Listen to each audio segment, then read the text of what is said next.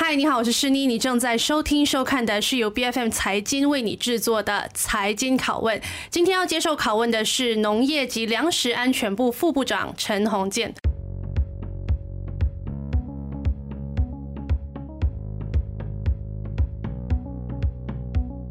部长好，嗨，好，部长，我们先从一个最简单的概括性问题开始好了，请你介绍一下你的部门的职务。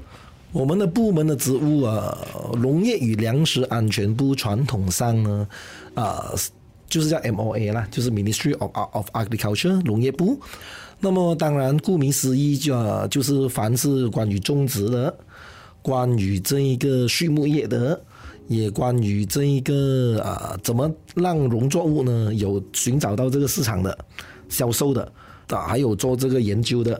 那么这一方面呢，都是属于这个部门的管辖。那么应该是这样子说吧，整个的用英文说叫 agro food sector 啦，就是说农作物和食物的这个领域呢，这个部门啊，其实它比较专注在的是在生产的方面。生产和供应的方面，因为粮食安全这个概念哦，它其实有牵涉啊几个不同的面向的。它比如说我我我刚才讲的啊，我们的部门是比较专注在这个生产嘛，生产就是有没有食物吃嘛，对不对？那么你有没有食物吃是一个面向，另外一个面向是你买不买得起来吃。OK，所以买不买得起就是什么问题呢？就是可能是更更多是关于这个价格的。那么价格呢？啊，关于食物啊食品的价格，其实更多时候的统治价是谁？就是 KPDN，就是这个啊这个贸销部。啊，那么其他的是比如说那个食物是否安全的食用？安全的食用呢，其实是卫生部的。啊，所以是啊，所以它。粮食安全是一个大的一个概念，这个概念这个概念底下有几个的这一个面向，那么都是最后呢需要跨部门的合作。所以虽然是我们的农业部呢，它挂住这个名字“农业与粮食安全部”，那么有很多人哦看到这个 “food security” 的时候啊，大家就关注到那个 “food” 嘛，那个食物嘛，那么就会以为说凡是和食物有关的都来找我，所以也有不少的 NGO 请我去做烹饪比赛的那个裁判啊，所以都都会有这种美丽的误会啦。它其实呃，我们是在整条的整个的这个产业链的比较上游，因为你越下游呢，你就最后会去到。Food and beverage 嘛，啊，这一的的的这个饮食的饮食的市场其实不也不是我们的。不过你你就感觉上这个名字有 food 嘛，有食物就肯定跟我有关啊，所以他是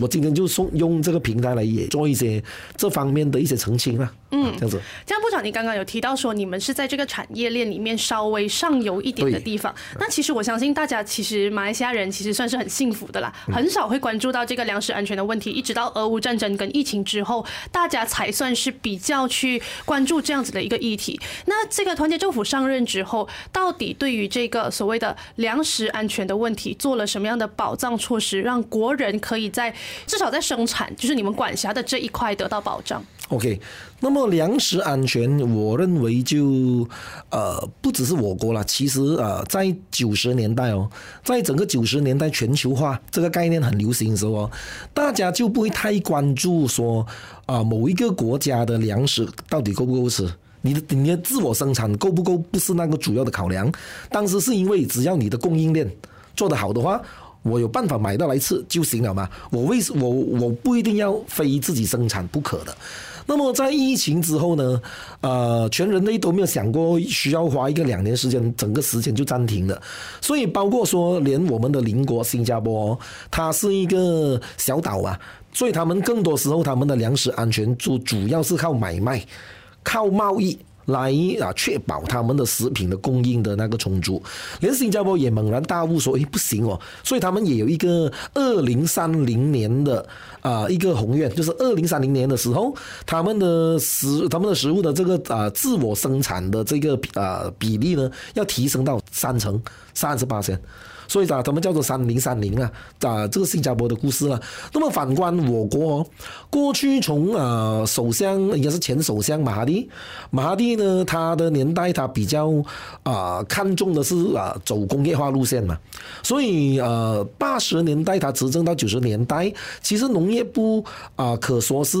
国家要摆脱说我们靠这个。Primary sector 作为主要的经济的活动的来源，我们要过渡到这个工业的领域，所以也是在这个时候呢，啊，我们也当然也 buy in 这个全球化的这个讲法，我们总之有东西买得到就行了。那么呃，它造成的几十年来的后果是什么呢？它就是你看一看我们买食物的账单哦，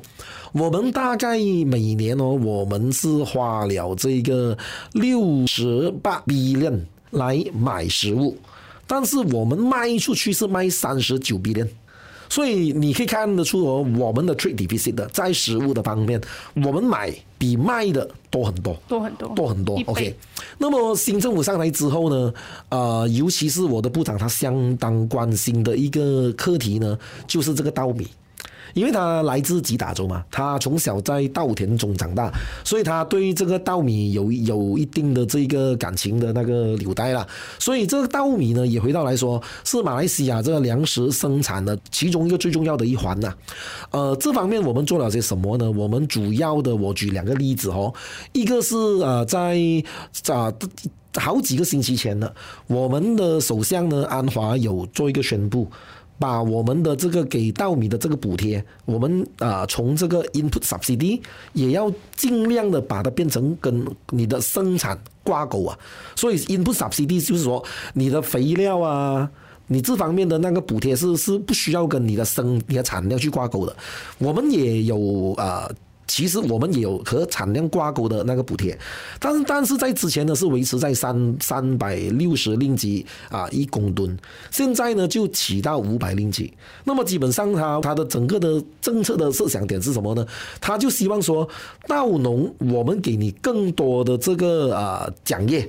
让你去更发奋的去种稻米。OK，你产的越多，你这方面的那一个啊。这个奖业就越多嘛，从三百六起到五百，从来没有起到这么高的。这个其实也是希望联盟的呃第十五届全国大选的其中一个宣言之一啊。我我们有写在里面的。那么除了这一方面之外呢，另另外一个的做法呢，就是把四工庄、四工庄的模式。我们要把它带到去啊、呃，我国的粮仓就是吉打州，因为吉打州呢，它大概生产了我国的四成的这个稻米的啊这个供应，这国内的供应哦啊、但是呢，它的那个产量啊，它的产量，我的我不是指它的那个总数，我是指它它一公顷它多少产量的那一个啊，它大概是一一个 heck 呢，它的产量大概是三啊四啊如此而已，但是你如果用四耕庄做一个比较的话。鱼米之乡哦，它大概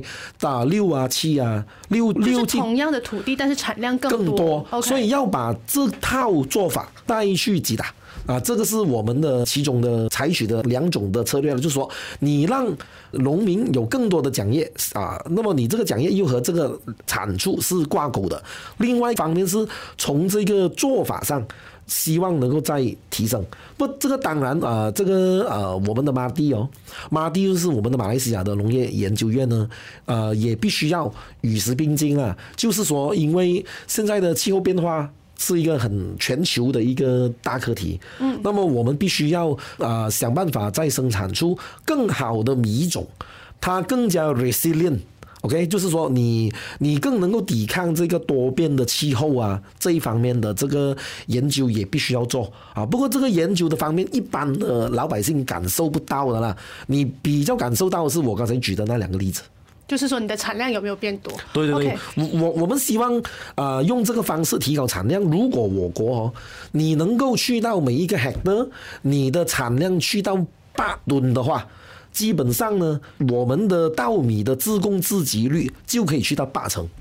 现在我们是六成五。OK，好，像刚刚部长里面提到的很多问题，其实我有很多个部分要追问啊。第一个，刚刚你提到的部分是津贴跟奖业的部分嘛？其实很早以前在呃马来西亚爆发这个鸡肉鸡蛋黄的时候，很多的这个农户他们的最大的 complaint 其实是说，政府不是没有津贴，也不是没有所谓的补助，但是这个津贴和补助呢就很难到他们的手上。那你们你上任了之后，你怎么样去观察这样的一个现象？OK，这个现象是这样讲，他所谓的很难到是。呃，不是不到，是时辰未到，很很多时候是 late delivery。那个所谓的你刚才举举的那个鸡，和鸡蛋的那个补贴哦，啊、尤其是 Ismail Sabri 的年代，他在跑这个政策的时候呢，因为毕毕竟是他先宣布，然后你的价格就啊、fix，你就定在一个价格，然后那个价格呢是无利可图的。那么蛋农啊，这个鸡农啊，他们还要继续再再生产，就是不断的在倒贴去做生意。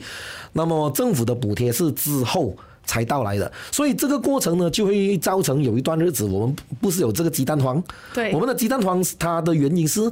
啊，你的 A、B、C 蛋，你需要有补贴的那个鸡蛋的那个产出，现在减少了。为什么减少呢？不是因为我们产能不足，而是因为当时无利可图，你的那个补贴你迟到位，那么你当然。你你你就少生一点哦。那么到我们呃去年年尾，我们呃也开放这个进口的市场，这个印度的进口市场，嗯，呃有进口印度鸡蛋，OK。那么在国会上啊，魏家祥也追问了好几回咯。这个进口印度鸡蛋呢，它其实有一个意想不到的效果是什么呢？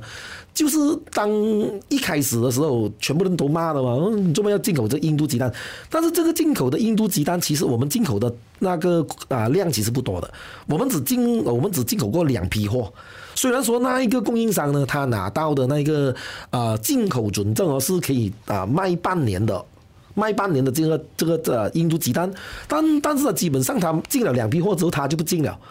因为也他也不见得他赚很多钱，OK，这个第一点。第二点呢，你进口鸡蛋来了哦，本地的蛋农又开始担心了哦，因为你可能大家习惯了吃外外国蛋的话，那么你本土蛋你变成你本身的市场给人去侵占了吗？所以他们又生产回了。所以马来西亚的鸡蛋呢，就是不是产能的问题，是当时这个补贴的问题。那么啊、你当然你也会问我了，啊、我这个东西我们其实啊、呃，部长马萨布。有提过说，啊，我们的部门想让这个鸡和鸡蛋呢回去这个市场浮动，OK，呃，只是那个落实的日期呢，现在还没有啊一个敲定了。把那个总体上的而言，我们的方向就是希望这个啊太过长期的这个价格统治，其实到最后呢，它除了让国家财政吃紧之外，它其实。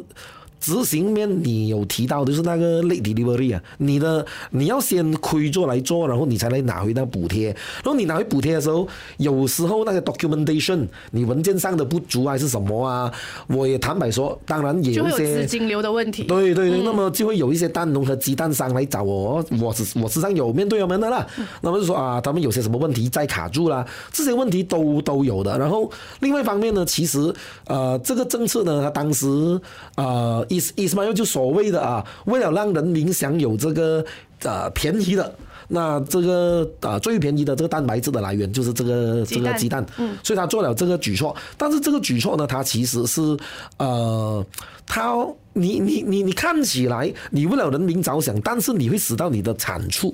会受影响的，呃，我们其实农业部本来都想跟自由市场的方向。所以它到底它什么时候再回去这个市场浮动呢？我相信啊，也也会在不久的将来会会会有一些宣布，因为本来部长他宣布了到六月份的嘛。嗯嗯。可是我刚刚还是要回到刚刚那个问题，就是说，啊，目前的情况下，新政府还是也是一样用津贴跟补助的方式来做鼓励嘛？可是要用什么样的方式可以确保这些津贴跟鼓励不会迟到，然后也不会有这个造成这个市场停滞的这个空缺的？津贴补补贴，我觉得应该是分两个不一样的概念来来看呢、补贴的话，它如果它是奖业式的，它是 incentive，就说我给你一些诱因啊，你真做得好，我给你。那么这个当然会呃会加强你的这个产出嘛。如果你的那个补贴纯粹是因为现在我要人为的把那个价格拉下。我需要补贴给给商家，这个做法它当然就是不容易持久，所以我们也知道，只是说这个津贴这回事哦，给的时候容易拿掉就困难。啊，所以需要一些时间点的考量呢。嗯，OK，像你刚刚提到了一个很重要的东西嘛，就是这种补贴式的方式不是长远之计，所以我们原本严格严格来说，我们其实还是要讨论的，就是说我们怎么样让我们的产量变得稳定，品质有提升嘛。那其实除了刚刚你提到说我们的要在品种方面去做改良，让它可以适应多元化的这个气候之外呢，另外一点可能也是现代种植科技的一个引入。OK，所谓的现代科技哦，嗯。其实马来西亚我看了很多，我我的感觉是这样子，它不是说没有科技的问题，其实都有很多的这一个啊 greenhouse，OK，然后里面啊，比如说，其实在巴生哦，都有一个啊蔬菜工厂，里面都有这个 strawberry 的，在巴生卖了吧，都靠近海样子，它只是它有一个。Control 的的一个环的环境啊，它它是一个呃怎么讲 control 说受控制的环境下，那么你可以控制它的气候啦，你的你的怎么施肥啦，你的水量啊，其实科技都有的，它只是的问题是是是什么呢？嗯，你要怎样让呃更多的种菜的朋友们同行们要投入去这方面啊？他他不是说没有科技，科技很多。你要不要这样子做？那么你要这样子做的话呢？所以在现在我们农业部的下面呢，其实有很多人时常问我有没有 grant 呢？grant 就是什么呢？就是免费钱嘛，就是就是说我跟你讨一些 grant，那么是无偿的。OK，现在农业部其实基本上没有什么 grant，我们比较走的方向是什么呢？OK，你一开始你是小型农户的话。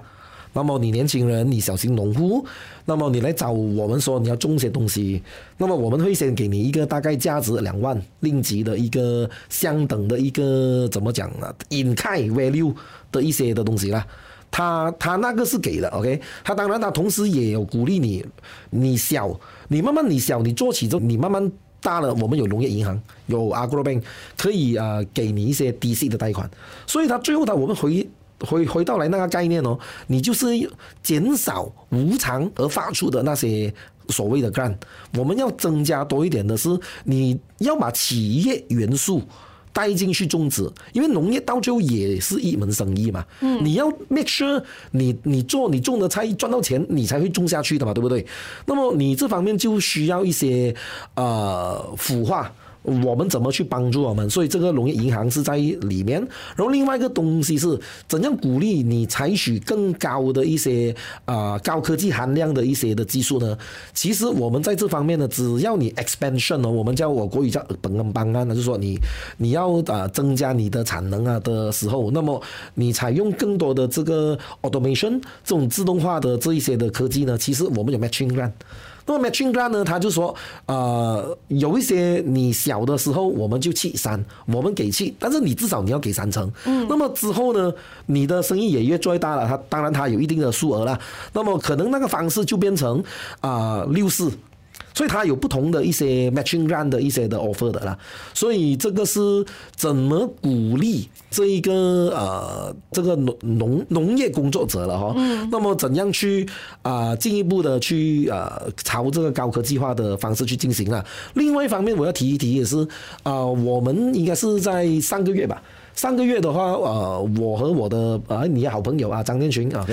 啊，张建群的这个部门哦，他的这个多媒体和这个数码部嘛，对不对？他们其实有跟我们有一个协议，他们下面有一个机构叫 MDEC，MDEC 呢是我们农业部科技的这一个顾问，OK，他们跟我们的农业局有合作的情况下，他有列举了有多少间公司是受认可 provide。来提供这个高科技的这方面的这种智能的农业的那个的做法，我们都有一个 list 了的。那么这些 list 呢，之后我们会 apply to 哪里呢？其中一个最重要的是我们的农民组织。所谓的农民组织的话，国语叫做 b l a d a n。那么本拉当呢，它是它的概念是，你比如说你你某个国会选区，那么它大概是通常大概有三千多个呃这个会员呢，它就是一个本拉当那个农民组织，它这个架构哦，其实是顿拉萨的年代参考台湾而来的。所以他用这个农民组织的方式去组织这些小农民，然后在这个鼓励高科技的这个转化的方面，这个智能的这个农业的方面呢，就会啊，其其实二零二三年的财政预算案有发出啊，大概一千万令吉做这方面的啊补贴的，其实有的，只是说这个农民组织啊，华社会比较陌生。嗯啊，他比较的是个体户，就是土著啊的个体户。但是本拉登其实基本上没有分说你是什么种族你才能够加入，他只要你是农夫你就能加入，他就把它组织起来，他就甚至有些本拉登哦，他们啊不务正业的哇，他们有有投资这个油站啊，也有的，所以他组织了农民起来之后，他其实他有点像合作社的。他的这个方式，嗯，刚刚提到所谓的自动化跟高科技的时候，其实部长一直在解释的是有关于这个钱的问题，就比如说，呃，政府应该给你多少，你应该付出多少，怎么样去分配那个比例的问题。可是我想站在农民的立场，农民有另外一点是很担心的，就比如说，如果今天我想要在我的农地上面做自动灌溉系统的话，它其实是一个非常大的一个工程，需要建设在土地里面，然后整个去做重新规划。但是有一个问题是，如果土地不是我的，怎么办？Okay, 土地啊，是农业呃课题里面。一个最根本的问题，没错。然后这个偏偏土地不在我的部门管辖范围内，OK？因为土地在马来西亚的联邦制度下面是属于州政府管辖的。那么呃，我们处理农业的，我听了很多的这个，呃，也见了很多的朋友哦，就是关于这个交流啦和呃菜农协会也好，果农协会也好，甚至这个做畜牧业的。其实很多都是有面对有土地问题，没错。土地的问题就包括说啊，不只是说你的拥有权的问题，也包括说啊，一些土地它到底能不能够种植什么，它是不是工业地啦、农业地啦？再再比如说现在。很潮流讲哦，我们要做这个 vertical farm 城市的农耕啊，对不对？这 urban 的方面啊，就比如说啊，你吉隆坡有很多那些废弃的那些啊建筑物啦，你要在建筑物上面去种菜啊。其实，在土地的使用权的方面哦，我们的地方政府和州政府的一些法令，其实它赶不上时代的进展啊。所以很多这些土地使用能否用 shopping mall 去种菜，理论上是不行的哦。你你你你跟法理你你跟法理上是不行的，所以这方面呃我们呃是需要呃跟州政府做更多的 engagement，那么啊、呃、找出一个怎样在你的那个 bylaw 啊，你能够松绑这方面，让城市的农耕它也符合这个土地使用权的东西。其实土土地使用权另外一个的呃灰色地带。就是所谓的农业旅游嘛，你还记得这个巴丹咖喱的课题吗？啊，因为那个旅游的它就是用 commercial 的方式来做嘛，但是你的本来是农业地哦，你农业地可以卖东西嘛，它就会有很多这些法理上需要去我们叫做和谐化，要 harmonize 掉它的，这个这个是啊必须要进行的工作，也有做很一些基本的一些的怎么讲？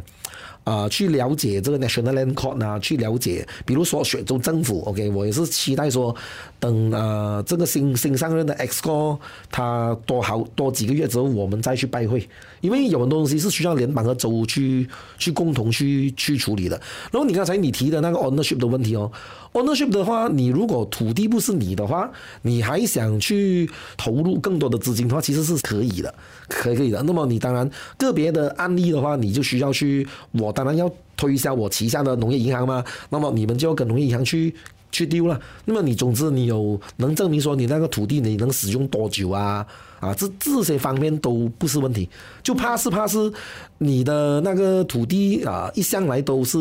你使用的土地。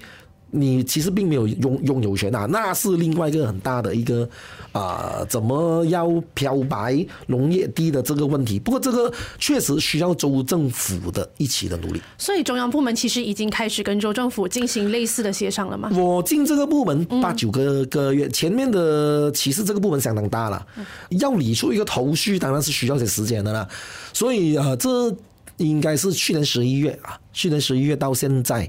呃，基本上我旗下的全部的机构都有工作访问了，除了一个啊，这个吉兰丹的这个卡达。吉兰丹的的卡达呢，他是专门负责吉兰丹州呃的那个稻米的种植的。那所以你你你可以想哦，我这个副部长哦，到今天啊，我其实玻璃是丁加奴还有吉兰丹，我还没有进行过工作访问。嗯，然后我们的这个部门哦，以前传统上是两位副部长的。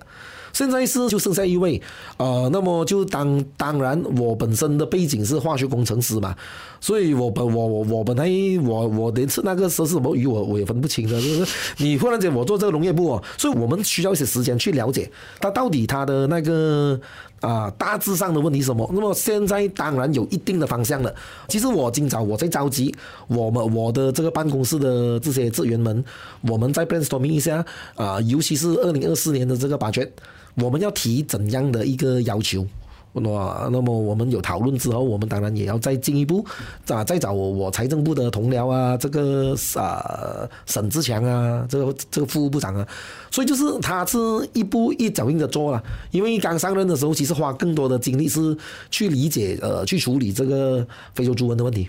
那部长刚其实提到，我们国家其实有一些农民组织去组呃把大家团结起来，做一些讨论和一些进步的一些呃规划啦，就好像普拉当这样子。但是我们你有特别讲到嘛？其实华人的农民对这个东西其实是比较陌生的。那部门其实有没有办法针对这件事情做改良，让大家在呃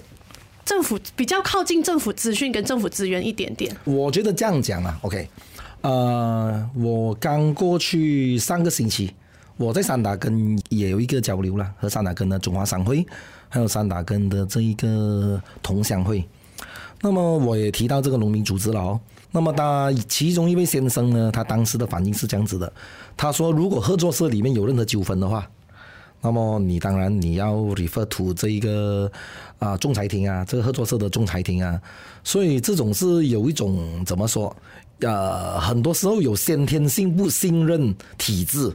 的那个想法，对不对？然后啊、你就会可能说你文化上你也觉得说。你进去那个组织，因为他那个布拉当呢，他选他一他他每年都会选举的哇，选他的那个布拉当的 chairman 是谁呀、啊？他主席是谁啊？嗯、啊，他那个他那会员嘛，对不对？你又觉得你进到去啊，你觉得你很小啊，你你你的那个势力，那么所以就会很自然的啊、呃，也有一些怎么讲？我国毕竟是一个多元而分化的一个国家了哈。OK，那么呃，就算是行业性质的工会呢。啊、呃，也有很大多数是用啊、呃、族群血缘啊作为一个纽带，让我才能够大家的集合在一起，才有一定的那个社会的那个信任的资本啊。所以这方面呢，我本身不会说很强求说啊、呃、要把布拉当这个受官方承认的农民组织一直要推广。我我我倒认为不是这样子。嗯，其实呃更多的时候呢，我认为啊，因为我本身。我看农业呢，我会认为说，我我们必须要把农业看作是生意。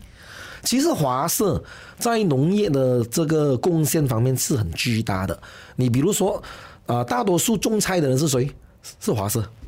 是华裔的经营者，因为你看回马来食物哦，很少青菜的嘛，他们吃的是乌兰，他们不是吃叶菜的，哦所以你你你你你这是文化上的一些的的一些区别，所以你会让你专注生产某种粮食又有一些不同的哦，你知道吗？OK，所以如果你从这个做一个切入点的话哦，啊，其实。如果你要让啊、这个农夫们还是这个农业经营者们，他们能够改善他的社会经济的这个条件的话，那么你刚才讲的 OK 那个高科技的啦，你那个智能的农业的那一方面的补助，那一方面的引导，他们啊、其实这个 MDEC 它可以帮助这些农民组织。来帮忙这个智能农业的转化呢，其实不仅仅限于布拉当，其实在我们的那个和财政部的沟通之后哦，我们就把这个的那个那一个啊条件啊，这个条件呢也同时适用于啊 NGO，就是说你其实菜农工会你也可以来。啊，所以我觉得是用。这样子的方式，因为马来西亚就是放宽限制，让更多人可以靠近政府。对对对，所以我觉得说，呃，当然，农业的另外一个问题是什么呢？呃，老化，嗯，啊、呃，从事这行的人老化，然后你讲年轻人不要进来吗？有年轻人要进来的，呃，尤其是我我比如说呃，我用我的州啦沙巴做一个例子，其实我看到很多土著啊，土著的青年人更喜欢投入于智能农业。他们就会呃怎么说？会花时间去了解，然后是应用，然后也知道从哪里拿政府的一些补贴。所以其实很多时候，华社的这个做农的人哦，我很常听到一些怨言，就基本上他们不懂到底政府 offer 了什么。但是你回到来说，其实有很多呃一些资讯呢，其实你上这个部门的官方的这个面子书有的哦。他有跟你说讲哦，他比如说多少华社会的人会知道说，啊，农业部下面也有农业技术学院，而且是不止免费来给你读哦，还给你津贴的，你知道吗？我曾经呃怎么说，我站在台上两小时去颁发那个证书的时候，我算了看有大概有有多少人，土著是绝大多数了，嗯，印度人都比华人多，嗯，所以就说，因为华人哦。他有另外一个面向，什么？你们呃，很很少华人会会要看国语为媒介语的官方的面子书的，不会的，你不会 follow 那个东西的，所以你就说你不知道啊。所以这这方面我在想要处理的话，可能我们要做比较多的是 road trip，就比如说在过去的这个周选的时候啊，还有在之前呢、我们其实都有。蛮长的，就说啊，去，比如说去乌鲁亚嘛，跟菜农啊有交流啦，呃，我们有推荐这个多次本地水果的活动，和这个雪农的这个啊果农工会的配合啊。那么雪农的果农呃工会，他们其实他们的工会有有一种怎么说啊、自动自发的要帮助他们的会员啊、来申请这个叫 MyGAP 的一个认的认证，就是说 MyGAP 就是 Malaysia 的。Good agriculture practice，OK，、这种认证的东西，他们都有一些，他他们有四十位机构训练了，可以帮忙他们的会员去进一步的加强。所以到最后呢，呃，大家必须要接受一个呃情况是，农业不能够用过去的方式继续去经营了，因为他最后哦，他是回到说，你吃的东西来了哦，你吃的东西，你是不是要先确保你的那个食物是啊、安全的？那么。我们为什么呢？我们要出口比较高品质的，OK，符合 MyGap 啊的一些的认证的一些啊、蔬菜啊，运去新加坡，OK，我们赚新币。但是留在本地卖的是可能你的农药是超标的。然后有的时候你为了你的产能嘛，所以你又放多一点这个农药，所以有需要增强这方面的这个意识。啊，你需要更多的是做这个怎么讲，符合安全使用，但是呢，认证是很重要的。为什么我说认证很重要？因为到最后哦，你农业是生意，你要赚钱，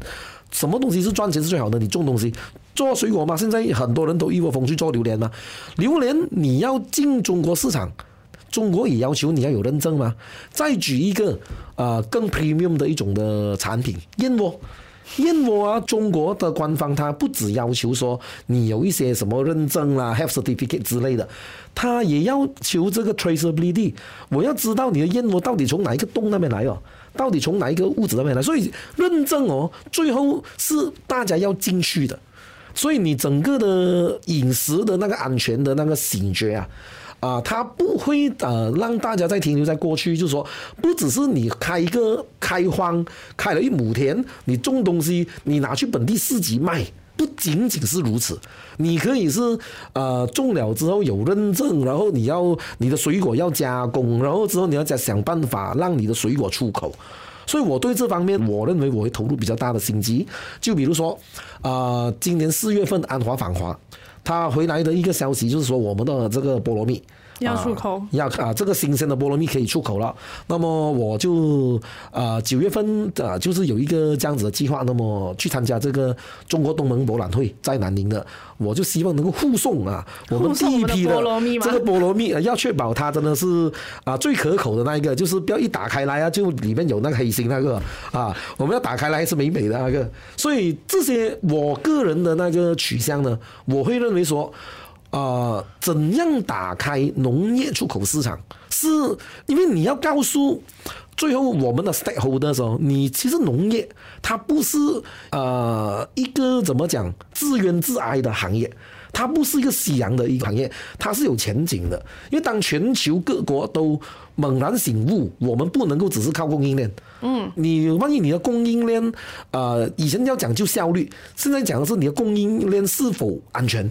所以才有这个粮食安全的这个概概念嘛，所以你这个概念就回到来说，你的品质啊，你的认证啊，你的科技的应用啊，而这些东西哦，这些元素加在一一起的时候，年轻人，年轻有志于做农业的人。会进来的，才会有兴趣想要加入这个产业。对，严格来讲，部长刚刚说了很多，从生产方面，我们怎么样让整个粮食的生产变得更加稳定，包括说，呃，到认证，甚至上让它有更多的这个商机的出现。那可是我们回头来看一看，我们所谓的进口的这个供应链的部分，相信部长你也有关注到，说就是因为这个圣婴现象的关系，呃，泰国现在目前面临十年以来最严重的这个干旱，那他们的稻米的出口有限制，然后也价格也飙升到了。二零零八年以来的最高点，那我们怎么样去面对这个现象？OK，现在这个现象哦，就当然你的长远的方案，就回回到来我在节目刚开始不久我说马萨布，他对这个稻米的这个情有独钟啦，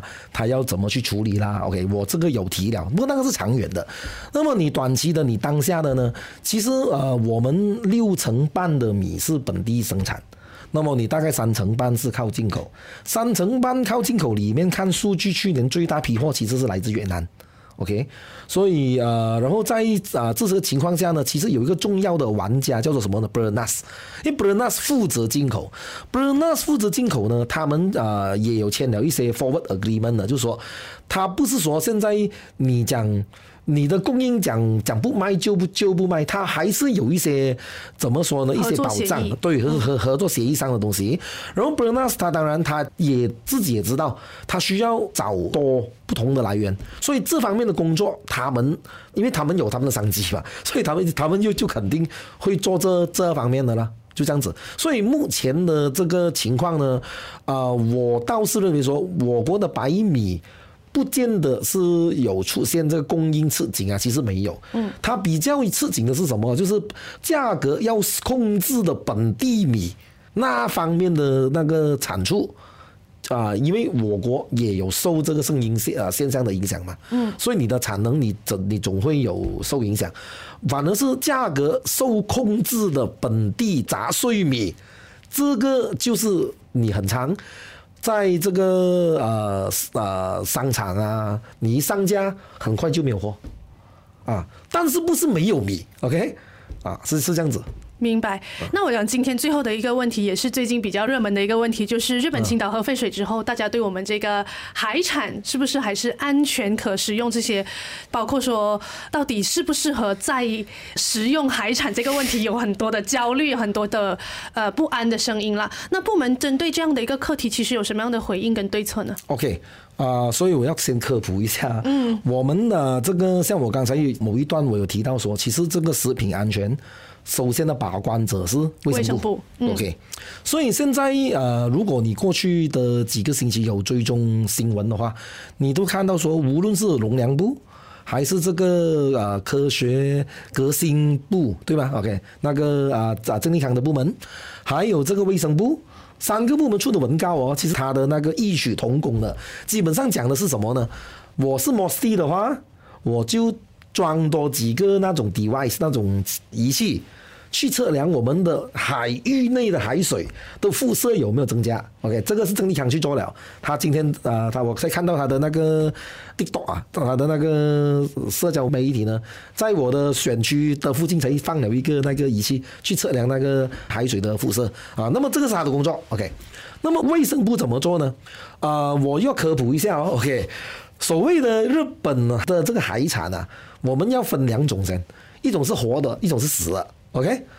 活的话呢是渔业部，OK，是我的部门下面的渔业部。OK，死的话呢就说啊、那个无论是你是秋啊冷藏的，还是你 frozen 你急冻的冷冻的，这个是卫生部。OK，所以卫生部和我们的这个渔业局啊，我们讲讲这个加巴丹布里甘南。哇啊，我们也需要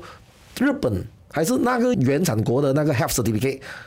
过来，OK？因为如果你活鱼的话，为什么需要 health health certificate？是为了证证明说你那条鱼哦没有病，OK？你的那一个啊、呃、食品，我为什么需要 health certificate？是因为我们要知道啊、这个东西是食品是安全的，OK？那么目前为止，马来西亚没有进口日本活鱼，除了观赏鱼，OK？鲤鱼，你不会吃鲤鱼的吗？OK？那么你买的是啊，我我们没有进口活的，所以换言之，只有这个 frozen 的还是这个 chill 的这个啊冷藏或者这个冷冻的，OK？冷藏或冷冻把关者就是卫生部，嗯，所以卫生部呢，他们已经启动了第四级的。这一个啊监控啊，所谓的第四级的监控是说，他每一个 consignment